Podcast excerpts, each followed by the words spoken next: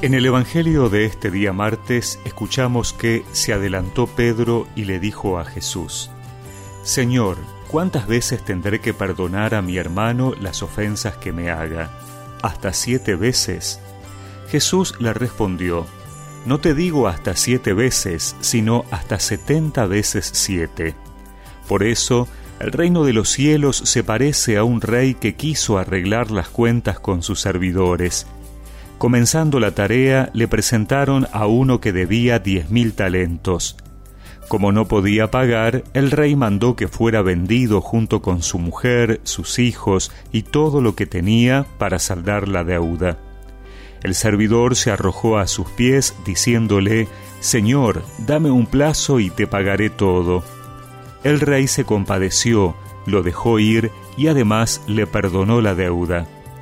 Al salir, este servidor encontró a uno de sus compañeros que le debía cien denarios, y tomándolo del cuello hasta ahogarlo, le dijo, Págame lo que me debes. El otro se arrojó a sus pies y le suplicó, Dame un plazo y te pagaré la deuda. Pero él no quiso, sino que lo hizo poner en la cárcel hasta que pagara lo que debía.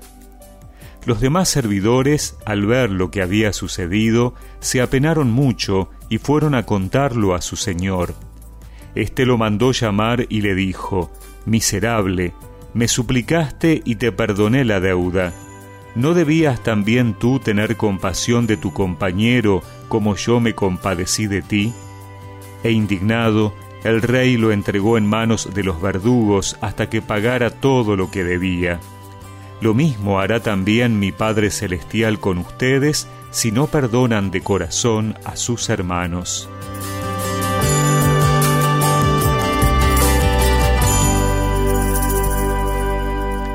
La cuestión del perdón nos pone ante una de las realidades más profundas de nuestra vida de fe y nuestra vida comunitaria.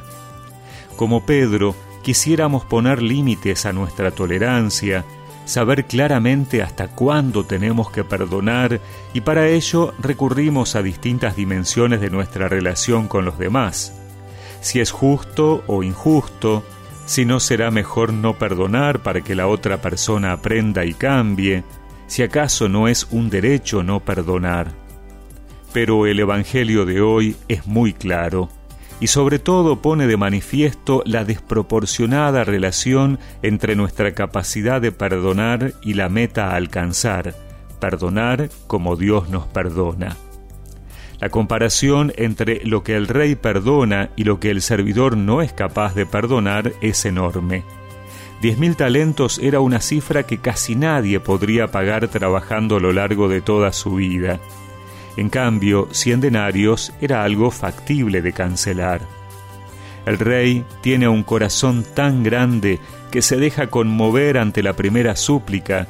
En cambio, el servidor está tan cerrado que no solo no da la misma oportunidad a su compañero que pide misericordia con las mismas palabras, sino que además busca un castigo tremendo. Por lo tanto, la palabra de Dios nos invita a mirar cómo está nuestra capacidad de perdonar. Cuando somos conscientes de cuánto hemos recibido gratuitamente de Dios, más nos damos cuenta que no tenemos derecho a cerrarnos a la misericordia a nuestros hermanos. Es que no podríamos nunca vivir en comunidad si no estamos dispuestos a perdonar.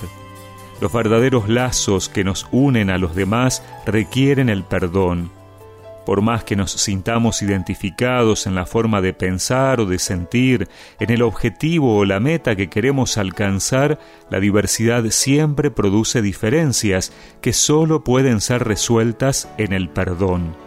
El rencor, la envidia, el enojo nos dividen.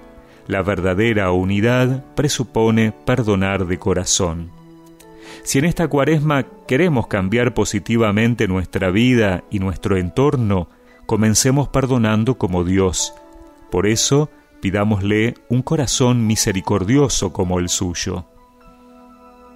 En el nombre de Jesús y por su misericordia, por el amor que Él me ha dado, al perdonar mis pecados, Hoy yo te perdono a ti desde el hondo del corazón, más allá de un sentimiento, una decisión. Y recemos juntos esta oración.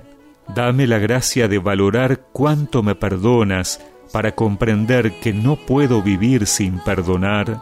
Amén y que la bendición de Dios Todopoderoso, del Padre, del Hijo y del Espíritu Santo los acompañe siempre.